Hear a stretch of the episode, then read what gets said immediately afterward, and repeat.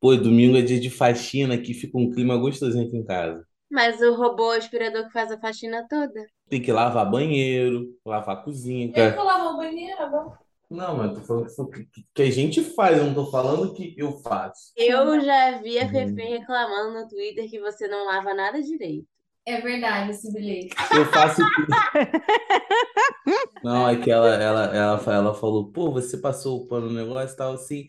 Ela, ah, então por que essa cola tá no lugar que eu deixei cair? Eu falei, não, você, pô, eu só tirei essa cola do lugar. Ah, ou seja, literalmente passou em volta. Muito bom. E você As admite coisas isso, estão né, ali por Alexandre? alguma razão, cara. Tem que deixar a ordem natural das coisas. Eu vou tirar a coisa do lugar, cara. Eu passei em volta, pô. Disse a organização, a arrumação. Se tem alguma coisa que não deveria estar num determinado lugar, você vai lá e arruma. Não importa o quão duvidoso é o item. Se minha namorada botou lá, eu não vou questionar que lá não é o lugar. Aham, tá lugar. bom, Alexandre. Tá bom. Ai, que Certíssimo, Alê, Tá, certíssimo. E aí, Marquinhos DJ, faz o sample de guitarra.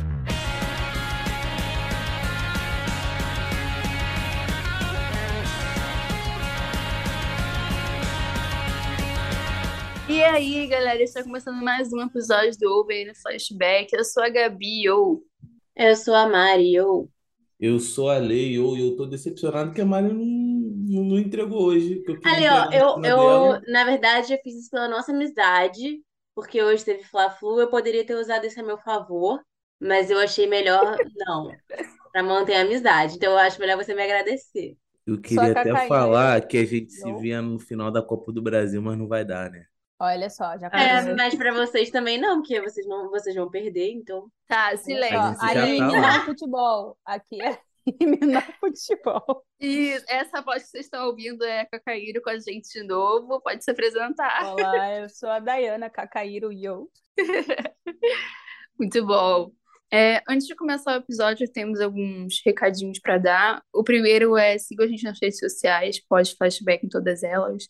Lá a gente interage com você, a gente posta coisas sobre o anime que a gente está comentando, qualquer coisa interativa, um- algumas notícias. E para vocês não perderem nada, siga a gente nas redes sociais. É, se vocês quiserem falar com a gente de uma forma mais formal, mais elaborada, ou, enfim, nosso e-mail é falecompodcastflashback.gmail.com e por fim, eu peço que se você curtir esse episódio, dessa vez eu vou pedir para você primeiro dar um feedback, que é mais um episódio experimental, e segundo, recomende a um amigo esse episódio, se você acha que ele vai se interessar nesse assunto, você pode recomendar ele e estar apoiando a gente desta forma. E também tem o nosso apoio financeiro, que é lá no Patreon, vocês procuram a gente ouvindo o flashback no Patreon.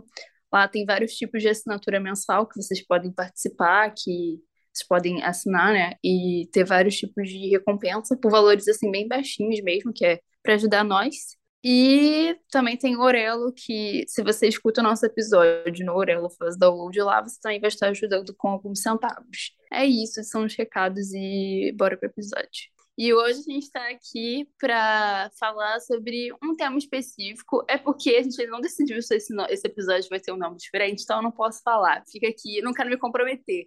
A gente tá Mas- sempre improvisando, gente, é assim que se faz. é, mas é mais um episódio assim, meio fora da curva que a gente faz, um episódio especial, atípico, né? Sobre um tema específico, né? Porque vocês curtiram os episódios que a gente fez sobre personagens específicos, e isso aqui vai ter mais ou menos o mesmo pique. Isso é, gente, infelizmente não vai ter Jojo hoje, quem tava esperando essa semana.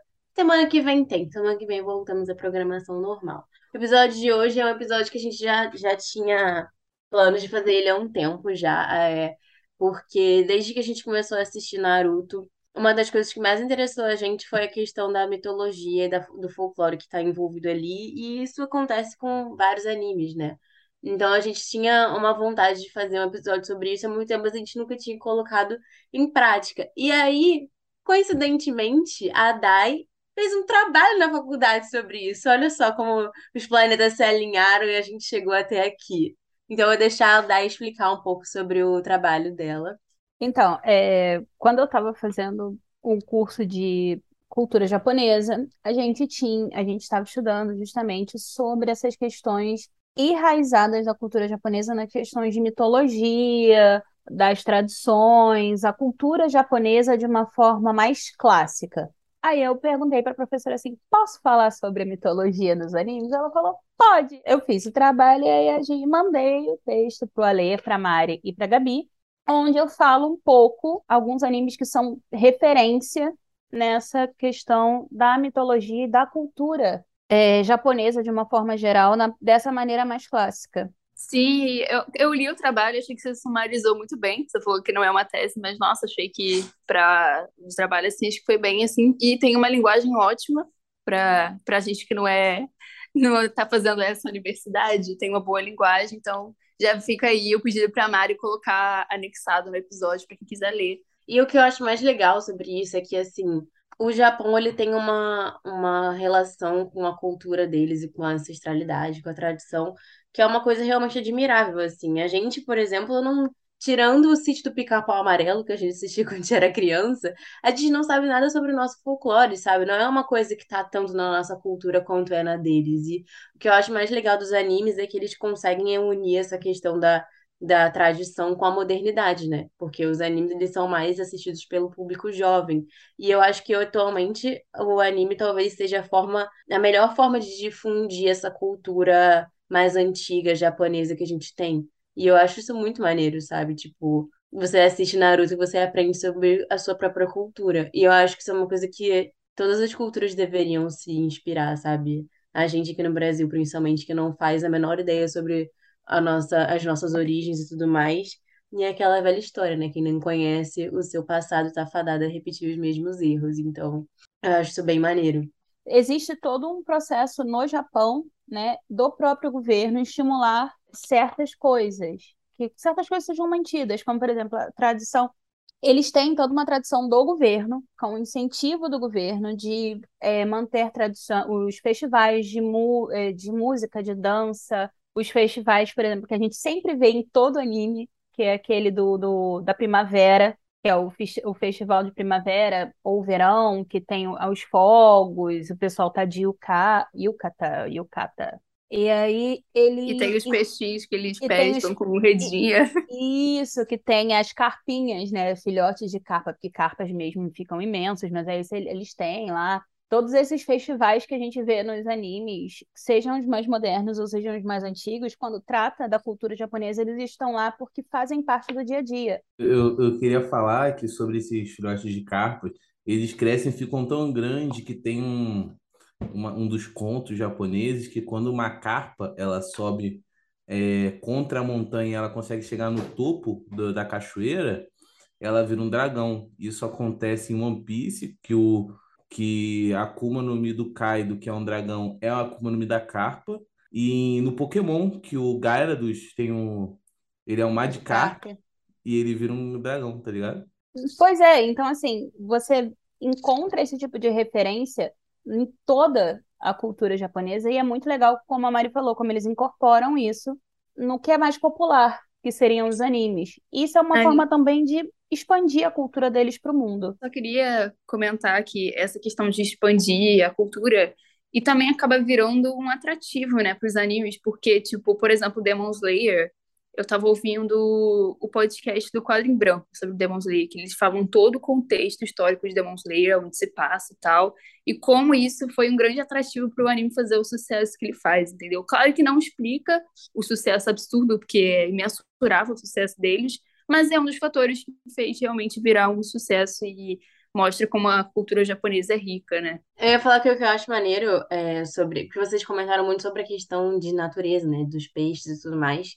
E isso é um reflexo da, da política japonesa mesmo de valorização da natureza, de proteção da natureza, né? O Japão, desde, se não me engano, nos anos 60, né? Depois da industrialização do Japão e depois da Segunda Guerra e tudo mais, o país ficou completamente destruído e é, desde a da industrialização do país teve um, um crescimento da, da poluição, de destruição ambiental e tudo mais, que gerou várias consequências negativas, né? Então, desde então, eles têm tentado, têm tentado e conseguido implantar políticas nacionais de proteção ambiental. Eles têm, eles são referências no mundo todo em reciclagem. No, no Japão, o descarte de lixo é tipo assim, o lixo é descartado e o- os gases e tudo mais da, da- do descarte é usado como energia para abastecer cidades, para abastecer indústrias e tudo mais. Então, eles são referência em proteção ambiental, em descarte de lixo, em reciclagem. E isso é uma coisa que a gente consegue ver muito também nos animes, sabe? Em, em relação à, à valorização da natureza. Em crítica também, eu sempre me lembro do automaticamente da cena da viagem de Chihiro, né? Em que elas, eles vão dar um, um banho no espírito da, do mar, das águas lá, como uma forma de crítica pela poluição, né? Que, que na época estava rolando por causa da, da industrialização e tudo mais. E isso é muito maneiro, tipo assim, como eles estão sempre procurando formas de conscientizar as pessoas através da, através de anime, através da, da cultura. É, complementando a Mari, é a questão ecológica deles também, porque é muito delicado também que eles vivem numa ilha, né? O Japão é meio que uma ilha. É um Então, arquipélago. descartar o lixo aonde? Porque se descarta no mar, atrapalha o subsídio de pesca. Não vai ter peixe, tá ligado? Então, tipo, eles têm que sempre estar se inovando e que eles sempre são um exemplo de higiene na Copa do Mundo. Todo É. país fica chocado com eles. É, Ah, porque o- o- a forma, na verdade, não é só na Copa do Mundo, mas como nas Olimpíadas. É sem, é, os países que recebem japoneses, eles ficam muito impressionados em- com o nível de respeito deles em relação à limpeza e organização. Então, tipo, por exemplo, se você vai numa federação lá, naqueles prédios que ficam os atletas de qualquer país, e aí quando você- eles chegam lá na federação, por exemplo, do Brasil ou dos Estados Unidos, quando os atletas vão embora tem uma bagunça muito grande. E isso não acontece com o Japão. Ah, Porque pode crer que teve até, tipo, o pessoal filmando eh, os japoneses saindo do estádio catando os lixos, né? Isso é muito Sim. maneiro mesmo. Pois é, então em toda competição esportiva que eles participam, é uma, pa- é uma forma deles também demonstrarem respeito, que é mantendo a limpeza. E você falou na viagem de Chihiro, Mari, eu fui até aqui procurar no Google porque eu tinha uma leve lembrança disso. É que a viagem de Chihiro, ele demorou acho que cerca de três anos sendo feito, né? Porque ele foi todo feito à mão, dois, quase três anos sendo feito, produzido. E ele começou a ser produzido pouco depois do Protocolo de Kyoto, que é justamente um tratado que, por causa dessa industrialização que você falou, em, em que eles fazem esse tratado para controle da poluição. Sim, eu acho que isso é uma coisa muito interessante, que é eles colocarem na produção cultural deles coisas sobre a realidade deles. E é muito foda, sabe? Porque além de você incluir isso, a gente, por exemplo, quando alguém de fora assiste, a gente tem vontade de visitar eles. Então, isso também estimula o turismo. Então, tipo assim, é, o, o Japão, eu tenho minhas críticas ao nacionalismo do Japão, mas de certa forma é muito positivo nesse sentido. E, inclusive, a gente até tinha falado, cara, o Brasil também é muito rico culturalmente, mas a gente não, não, não exporta isso, a gente não investe nisso, é muito foda, porque, tipo, imagina se a gente fizesse um anime, sem ser o Cisne Capão Amarelo, porque já é um anime, nossa, mas se a gente fizesse um anime com, com influências, tipo, do folclore, uma releitura da Mula Sem Cabeça, coisas assim, não só folclore, mas, tipo, sei lá, Lampião, sabe? E, tipo, Uhum. é, tem muito potencial para ser bom. Eu acho isso uma coisa que é de se admirar, né? O problema do Brasil, por exemplo, hoje, em abraçar a própria cultura, é o que o Brasil tem de mais rico, que é a miscigenação étnica. A gente tem uma miscigenação étnica muito grande, só que não, não estamos atacando crente, tá? Nesse caso aqui é só uma questão de cultura dominante. O cristianismo, como cultura dominante, vê essa cultura muito rica que a gente tem como paganismo, então condena. São Eles séculos apagaram completamente a cultura do indígena. cristianismo, são séculos e mais séculos do cristianismo condenando essa cultura que a gente tem tão rica, tão bonita, tão, tanto da parte é, indígena quanto da parte afro, que foi apagada por ser, por ser considerado, é, entre aspas, por assim dizer, demoníaca, entendeu? Porque o cristianismo foi atacando e apagando porque era pagão, porque era politeísta. E é muito triste a gente ver. Aí a gente vê hoje séries da Netflix em que tem gente que fala, ué, isso existe? Pô, eu cresci, eu, eu sou um pouquinho mais velha que vocês, então eu cresci com Castelo rá Agora estão até tendo a coisa do, a campanha do Volta rá um negócio assim. E o Castelo rá tinha, você tinha a Curupira, você tinha, você tinha o Curupira, você tinha algumas, algum, você tinha o Saci, você tinha algumas figuras do nosso folclore. Mas é muito complicado você tratar folclore no Brasil justamente por causa, infelizmente, do cristianismo. O que ajuda no Japão eles serem é, é, é, a principal, as principais, no caso, né? é, religiões deles serem o shintoísmo e o budismo. O que não tem um cristianismo ali dizendo que tudo é pecado. Sim, fica Hum. aqui, inclusive, por falar em, em folclore brasileiro, minha sugestão, alô Globo, alô aí, quem quiser fazer, alô Netflix, um spin-off da Cuca, tenho certeza que será sucesso de público nacionalmente e internacionalmente. Duas coisas. A primeira é que, cara, é muito difícil produzir, produzir conteúdo folclórico brasileiro. Porque, pô, teve aquela série lá, Cidade Invisível, da Netflix. Pô, o pessoal só ficava comentando. Boto coisa de rosa, comedor de casado. isso ruim? Infelizmente é a realidade, Lê. O que que a gente pode fazer? Foda. E sobre a questão do cristianismo como cultura principal, eu estou lendo um artigo agora na faculdade que é da biopolítica à necropolítica com povos indígenas na ditadura, no período da ditadura. E, mano, é, é algo que vem no, no ultranacionalismo e que vem desde tempos na colonização que o cristianismo ele tenta apagar a cultura dos povos indígenas e acabou virando, em vez de uma política de conciliação que tinha antigamente, governos militares, como atualmente também, só que eu não vou entrar em muito, senão vou ter que dar notícias, e tal, mas voltando para um artigo, é, a gente vê que se cria um, toda uma ideologia de etnias, pessoas, seres que eles são morríveis. Você pode matar é, em nome de algo e você legaliza isso tanto questão do lucro, questão de terra, questão de é, biodiversidade, tudo tem um motivo para você poder tomar daquele povo, é, mesmo que seja através da morte. Através de uma necropolítica, você consegue determinar públicos e etnias que você pode justificar a morte delas, que seja para fundamentar a sua causa. Então, através disso, a gente vende o apagamento cultural que se intensificou muito na época da ditadura, a gente traz até hoje, onde a gente tem um presidente que, pô, para justificar o agronegócio, você, você já exterminou diversos povos indígenas que já estavam sobrevivendo desde lá do começo. Então, a gente tem uma justificação de capital, de consumo de capital tão grande que a gente acaba tornando mortes validadas, entende? Então, eu tô entrando muito que eu tô um pouco alcoolizado, eu tô bebendo desde cedo, Flamengo, Bom, mas gente, eu só queria dizer que com isso a gente acabou de desbloquear uma nova skin aqui do podcast, que é o Alexandre Culto. É, Eu tenho certeza que vocês não tinham visto essa faceta ainda, então é o tipo de coisa que você só encontra aqui, gente. Só queria falar que eu tô me sentindo um peixinho fora d'água, eu sou a única que faço faculdade de exatas aqui. Então, é todo mundo aqui muito cultura e eu, aham, isso, galera, cultura. Cara, eu tô achando fascinante ouvir o Andy falar coisas inteligentes alcoolizadas. Que experiência, que experiência. Isso é, é, estamos muito cultos aqui, falando muitas coisas inteligentes, mas o que que isso tem a ver com anime? Fala pra gente, Gabi, o que que isso tem a ver com anime? vai sair um anime do, po- dos povos indígenas brasileiros. É, tendo assim como base o trabalho da Kakairo e também.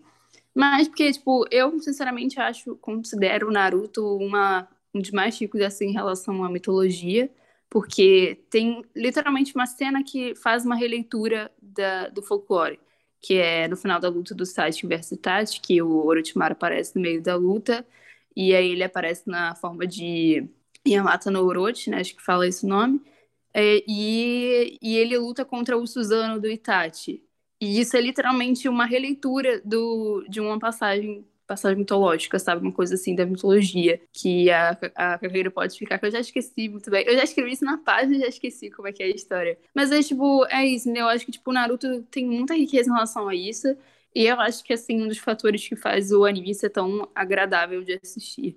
É realmente, a- essa cena ela é uma re- releitura direta. Existe esse monstro mítico, que é o Yamato no Orochi, que na verdade era um monstro devora- é, que devorava as, as virgens de um determinado reino. E aí ele, é, é, ele vai defender um, um camponês que é a última filha daquele camponês, porque o camponês deu uma filha, ele teve oito filhas e ele acabava todo ano ele tinha que dar uma filha para cada cabeça.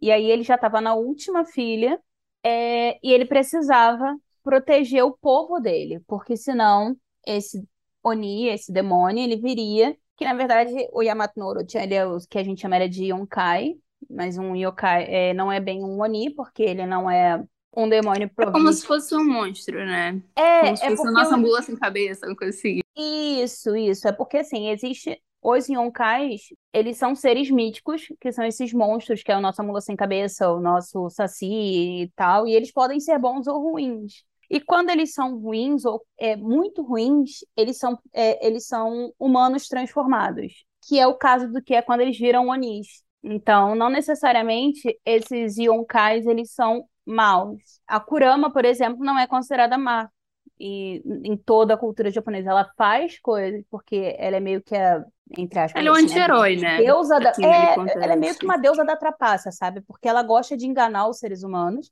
mas não é necessariamente má, porque ela ajuda também. A raposa, ela ajuda os seres humanos e ela é considerada a raposa da longevidade, da inteligência e tal. Então ela ajuda, ela, ela é dúbia. E a maior parte dos yonkais são dúbios, menos aqueles Tem que o- são É, eu acho que um que também é do bem é o Kirin, que na verdade ele é um Yonkai, assim, que ele traz prosperidade, alguma coisa assim. É muito É, legal. Tem vários. Por exemplo, a, do- dos Jinchuriki, né? Dos que a gente conhece, cada Kyubi, cada Biju. eles são um desses yonkais, são baseados na, na mitologia, e cada um deles é um yonkai diferente. E a maioria deles não é, não é má dentro da mitologia, sabe? Os mais eh, conhecidos como bons são o Son Goku e a Matatabi. Como a Gabi falou, Naruto ele acaba sendo um dos mais ricos porque alguns animes beberam da fonte. O Kishimoto entrou, tomou banho, ficou nadando ali dentro, tirou até a última gota possível e imaginável. Você já conhece, você já começa, por exemplo, é, no início de Naruto, a primeira uma das primeiras coisas que você vê, o Shinigami. Primeiro você vê, a primeira coisa que você vê é a Kyuubi, né? Mas logo em seguida, assim, no- nos primeiros arcos, você vê o Ema. O Ema, na verdade, ele é meio que parente do Son Goku em algumas tradições, porque na Leitura. verdade o Ema e o Son Goku, um é chinês, o outro é japonês, e aí eles meio que se confundem. E o Ema, ele tem esse bastão, que é um bastão da, da verdade, e ele era um guerreiro que ele acaba sendo meio que o Caronte. Ele é um tipo um deus da morte, só que ele não é um Shinigami. Ele é meio que aquele que guia as pessoas para o outro mundo. Ele não é um Shinigami. É, eu só queria complementar que o Son Goku, ele vem da Caminhada do Oeste, que é um, é um conto de folclórico do de- japonês, que ele é muito rico, ele, se- ele é citado, é usado em algum momento em diversos animes, em vários aspectos.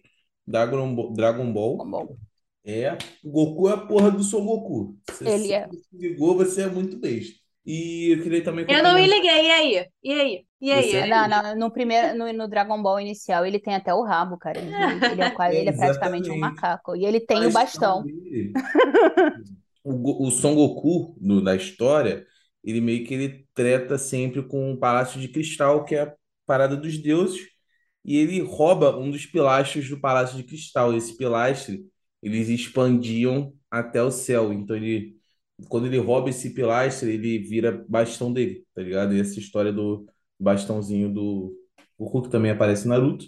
E a questão do Yamata no Orochi tem meio que uma releitura dessa luta em Naruto, que é quando o Itachi, usando o Susanoo. Eu já falei isso, garoto. Você tá Ai, muito bêbado. tô- Por falar em Itachi e Suzano, todo, praticamente tudo que é relacionado ao Sharingan é também inspirado na, na- no folclore e tudo mais. O Suzano, o próprio Suzano, o Materaço, Indra e Ashura, na história de Indra e Ashura. É até interessante que Indra Yashura, ele fez uma inversão, porque no, no hinduísmo, na verdade, o Indra seria o bem e o Ashura seria o mal, assim, é- no nosso julgamento, né? Mas é interessante que ele usa até o, o design, porque o Ashura, ele tem várias mãos, é, duas cabeças, três cabeças, eu acho. E ele usa isso tanto no caminho Ashura, que é o do bem, quanto no final, na luta final, que é, o Naruto ele se transforma na Kurama de Ashura e tem exatamente o formato de Ashura. Eu achei isso muito, muito interessante, que ele usa até no design dos personagens. Quando o bagulho é Naruto, Gabi tem doutorado, fudeu. Pois é, difícil. Mas é isso, é exatamente isso. Tipo assim, tem, como a Mari falou, na verdade, tudo que é relacionado aos Uchiha, principalmente, você tem o Indra e o Yashura, é, né, para falar do, dos Senju, mas tudo que é relacionado ao Sharingan e aos poderes do Sharingan, aos Uchiha de forma geral, são do mito de criação. A Materaço, é Izanagi, Kusan, é o da Zanagi, morte, Tsukuyomi também tem. o Tsukuyomi. Aliás, o Tsukuyomi ele aparece em vários animes, né? Sim, é o deus do vento.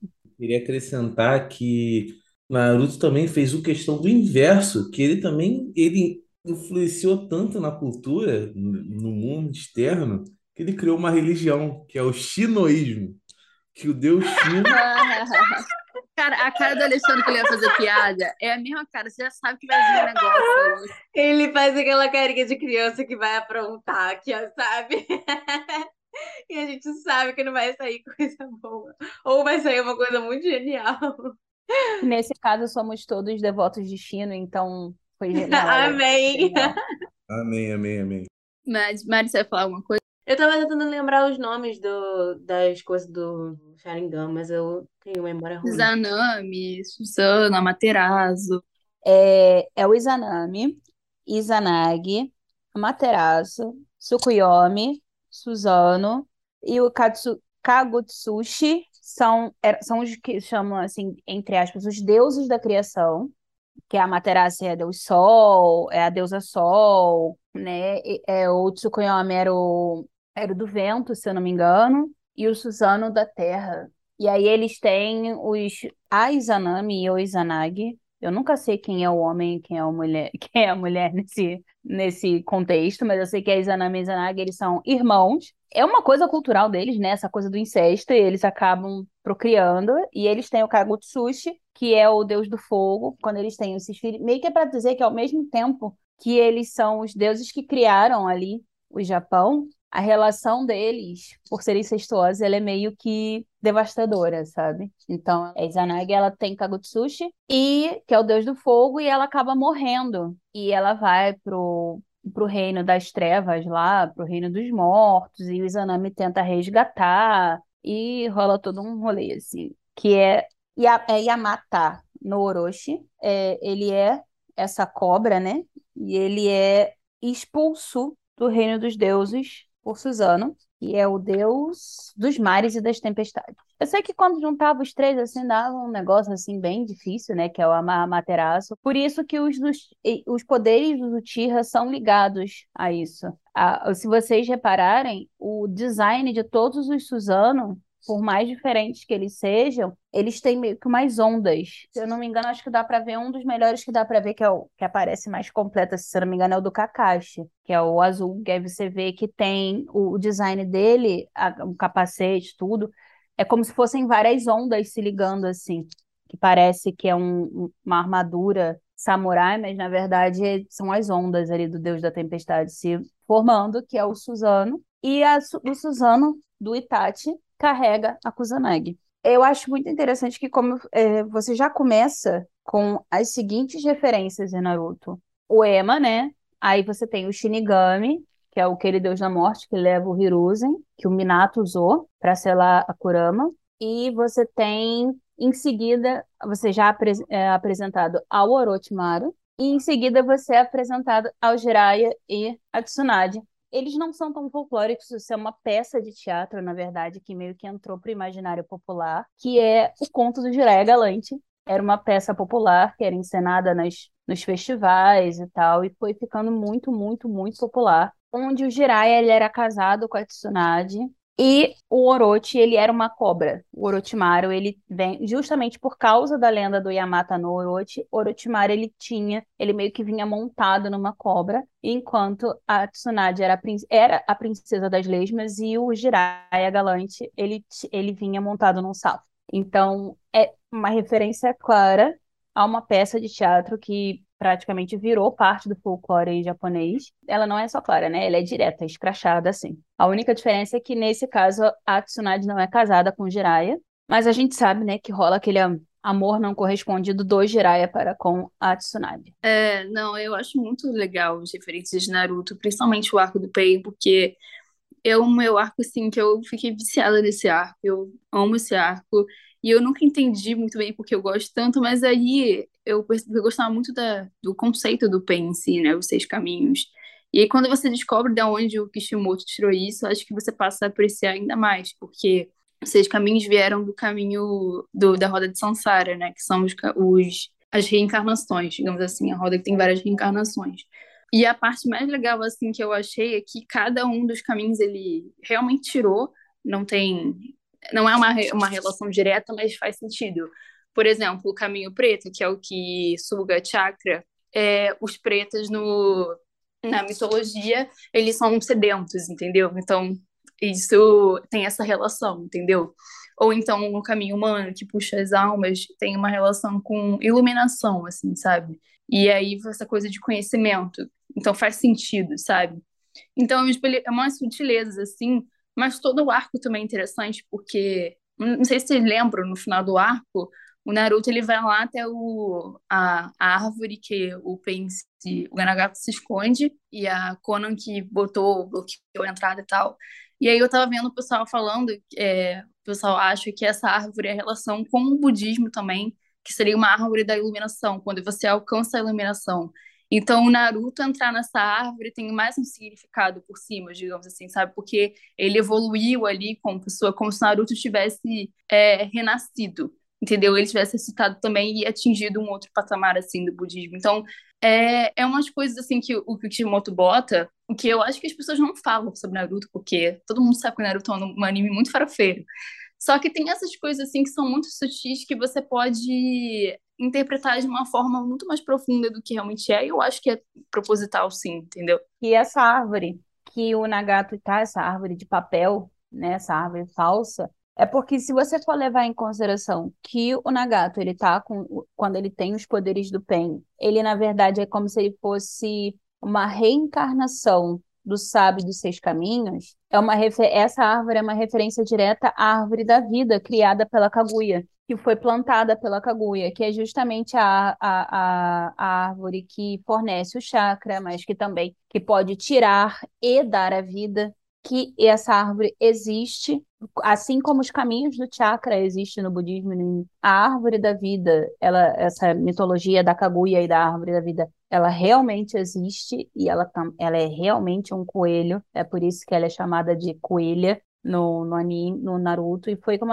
a Gabi falou. Na verdade, eu, todo mundo fala que o, o, Naruto é um anime farofeiro, como a, a Gabi falou. Eu já não acho tanto, eu acho que assim, ele é um produto do seu tempo, porque Naruto começou no iníciozinho dos anos 2000, é, como anime, né? Era uma época muito da piada, a piada era muito forte. E principalmente essas piadas como, por exemplo, a piada do Jiraiya, que você encontra, por exemplo, o velho tarado, a imagem do velho tarado, ela é uma outra coisa que está no imaginário japonês, sabe? Porque você encontra em vários animes, como, por exemplo, da mesma época, o Dragon Ball. O Dragon Ball é da mesma época, você tem a mesma imagem daquele velho sábio, mas que é tarado, que é o, é o, é o guia do personagem principal, mas ele é um guia não moral, porque ele é cheio de falhas morais. Entendeu? Então, é o Naruto, essa parte farofeira do Naruto, eu acho que é mais uma questão de produto do seu tempo, porque era o que meio que fazia sucesso na época, tá meio datado, mas ela é uma obra muito rica. Naruto é uma obra muito, muito, muito rica e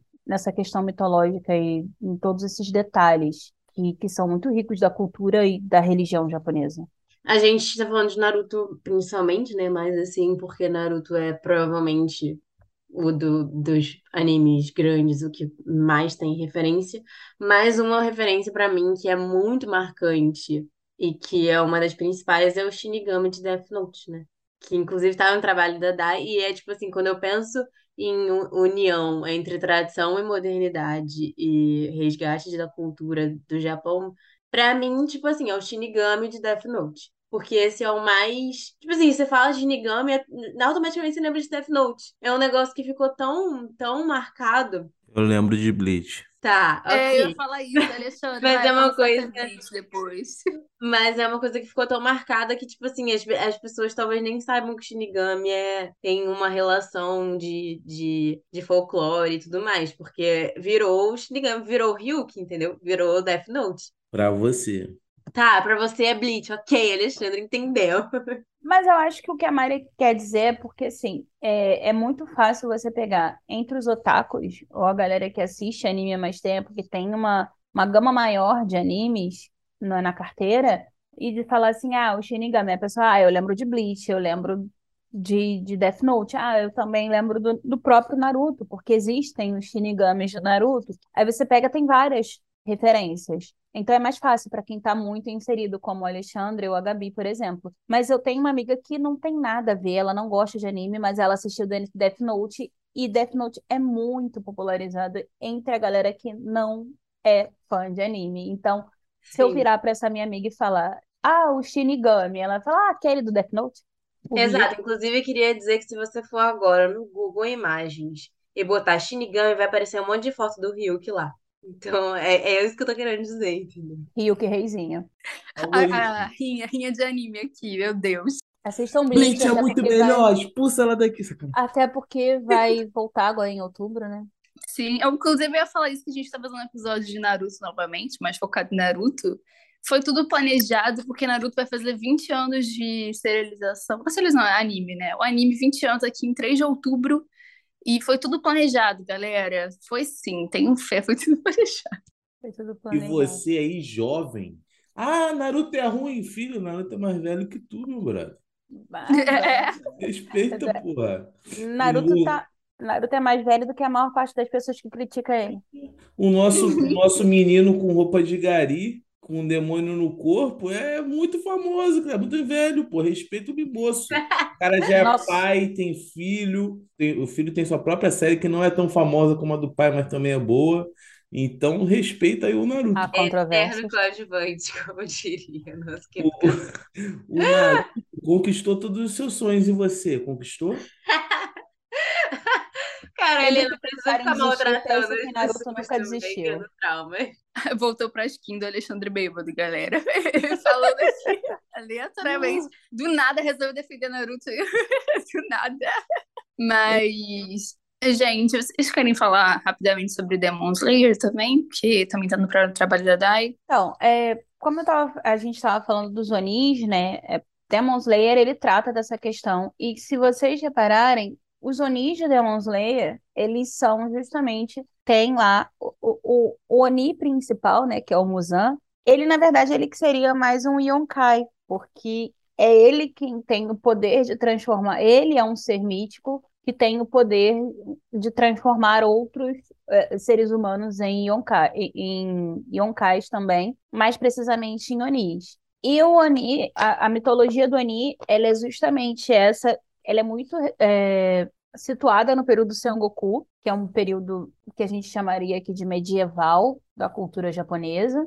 Inuyasha se passa no, no mesmo período e também se trata da questão dos yonkais e dos onis. E você tem toda uma referência que foi o que foi o Ale que falou do, do podcast que explica a questão mitológica quanto às questões culturais. Ele pega justamente um, um Japão mais feudal, mais cru, por assim dizer, né? Muito diferente do que a gente vê hoje e transforma isso em algo fantástico usando essa essa figura dos onis. Tipo assim, eles pegam um, um Japão que é mais de uma transição histórica entre Uhum. períodos. É, um outro anime, que eu não gosto de citar muito ele por vários problemas, mas que também pega essa época, é o Samurai X. Eu não E- vi o Samurai X. Precisa ver, não. Dá dinheiro pra se expor, não. Mas pega, pega essa transição de história, que é, uma, que é um Japão que já está se modernizando. Samurai X já começa um pouquinho na parte das armas de fogo, mas não pega tanto. Mas é um Japão de transição de período histórico, que está saindo dos conflitos, está vindo mais para uma coisa mais moderna. E, e é um período que ele é muito interessante, ele é muito rico, porque ele, ele começa a ter uns conflitos de que já não é aquela época de que a história samurai e tal já é o fim dessa era samurai, é uma transição para uma era comercial, tanto que nos lugares eles começam a ser proibidos usar espada, tipo assim, usar katanas nas ruas, você já não pode mais usar, só se tiver uma legalização por algum tipo de algum motivo. Então você começa a ter uma transição da era dos samurais para uma era mais comercial, mais feudal, em que você tem um desenvolvimento, saindo um pouco da, daquela época de grandes feudos para uma transição que foca mais no questão de imperial, dos impostos, das transições, tanto que você vê que tem já não é mais aquela comercialização de produção, mas sim é uma comercialização, é um comércio mais de base, mais de escambo, em que você tem que produtos para o império. Então, ela é uma fase que ela é mais rica em questão que você pode ter vários contrastes históricos.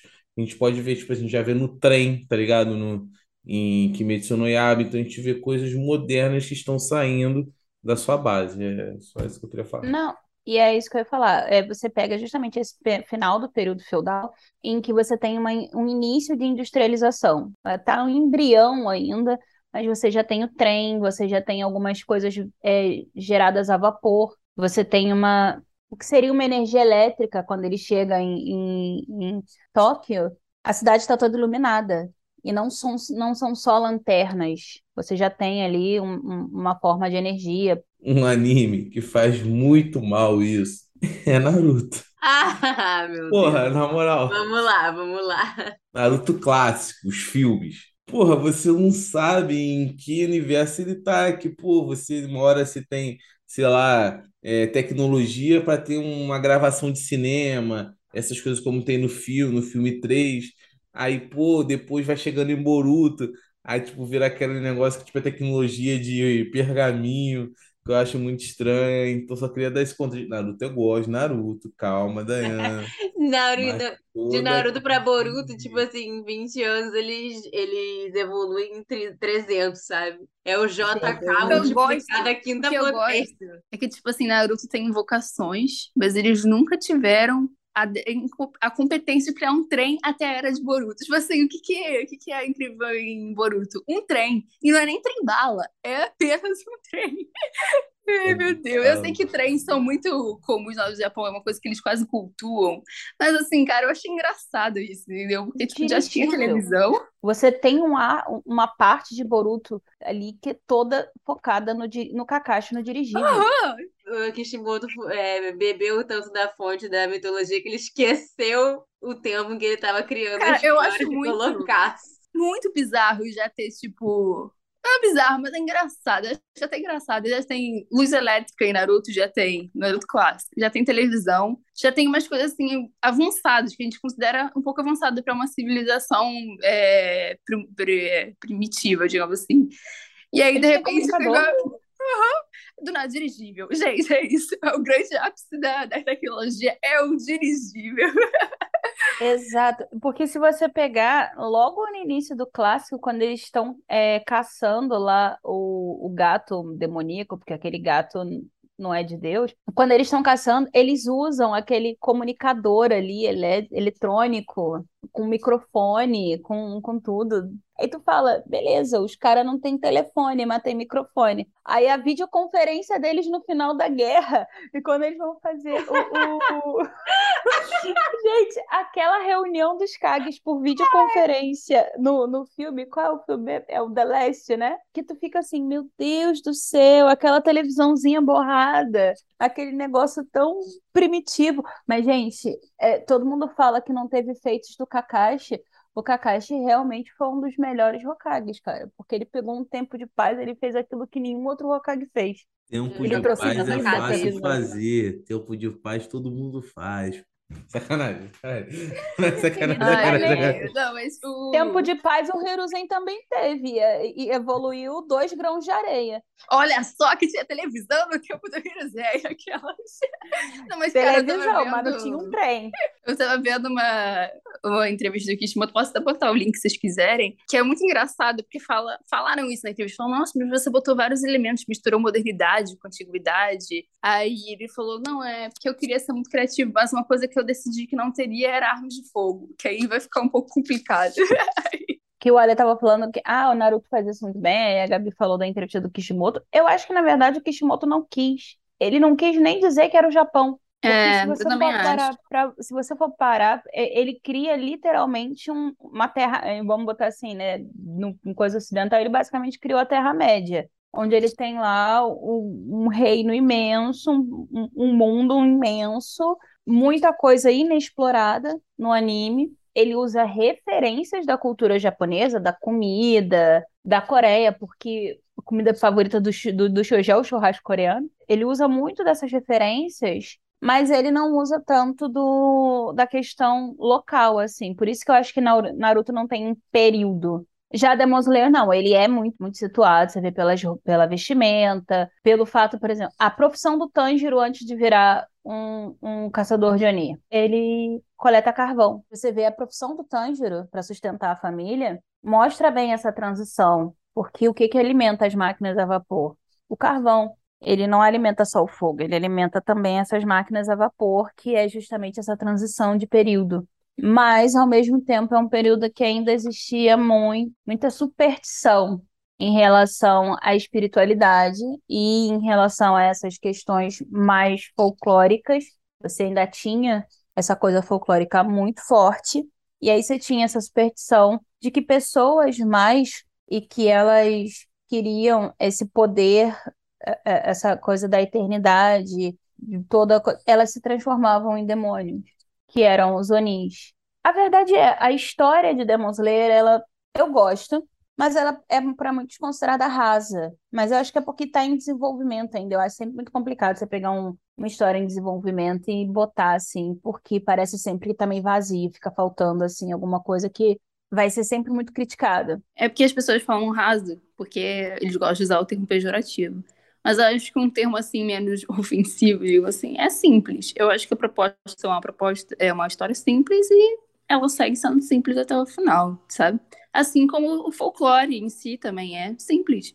Eu acho que é isso. Mas é porque as pessoas que falam que Demon Slayer é raso, eles vão falar que Naruto é raso. E olha que Naruto de raso não tem nada em camada nenhuma. É, mas acho que é isso. Vocês têm mais alguma coisa a comentar? Não, acho que é isso, só pra encerrar, só é, falar mesmo que hum, esse episódio foi mais assim, mais aleatório, digamos assim, mas é porque é um assunto que a gente realmente acha bem interessante e não dá pra. Eu acho que quanto mais você entende é, a origem da, da história, a cultura japonesa, a história do Japão e tudo mais, mais você entende a profundidade de certas coisas que você assiste. Eu acho que isso é sempre válido. E agora, para encerrar o episódio, eu, como convidada, vou falar assim: assinem o Orelo, apoiem no Patreon, ok? Vocês vão ter todo um, um negocinho exclusivo que eu mesma tenho que tomar vergonha de fazer, mas é isso aí. Então, vamos todos apoiar o que a gente quer que eles vivam disso e tragam cada vez mais conteúdo gostosinho pra gente. É, e eu queria também dar aqui uma ideia que, ah, eu não sei como apoiar, às vezes pelo Patreon não sei e tal. Pô, manda um Pix pra eu comprar cerveja que ajuda no episódio. Ah, Obrigado, não, Miami. não, Alexandre. Pelo amor de Deus, não, Gente, não é mandem o link pra cerveja do Alexandre, porque ele já fala besteira o suficiente. Não, eu tô aqui porque a gente tem que prestar contas, né, para os nossos ouvintes de o que que a gente faz com esse dinheiro. Eu prometo pra vocês que ele não é gasto em cerveja, tá, gente? Não, Ele é gasto porque. com consciência. Não, é que o Miami, depois do último episódio, ele fez um Pix pra poder eu comprar cerveja pros episódios. Por isso até que eu, que eu tô alcoolizado aqui. É, mas ele não Então, foi vocês usado pra sigam isso. essa Ele ideia. não vai ser usado pra Gente. isso. Gente, é só vocês falar, ó, o Alexandre compra bebida, álcool. Cara, parece muito. Ai, Obrigado. gente, olha que eu, olha que eu vou falar, mas parece muito quando você é pequeno e fala, não vou dar dinheiro, não, que eu, pra, pra essa do show que ele vai pagar a bebida. É o Alexandre. Meu Deus. Mas é, mas é isso, vou encerrar o episódio então. Muito obrigada, Cacaíro, pela sua participação mais É uma sempre um vez. prazer. Já falei que a próxima tem que ser presencial para poder levar quitute. Ah, eu quero, eu quero. É, É, rápido, eu só queria isso. também agradecer a Cacaíra e dizer que esse foi o episódio mais. Vocês acham que o episódio de Akira, é, Perfect Blue foi cult? Esse daqui, gente, superou todas as, todos os níveis de cult desse episódio e só poderia ter sido graças a uma pessoa inteligente. Obrigada, Alexandre, também, skin nova. Era isso que eu ia falar. Obrigada, Alexandre, por falar de necropolítica com a gente.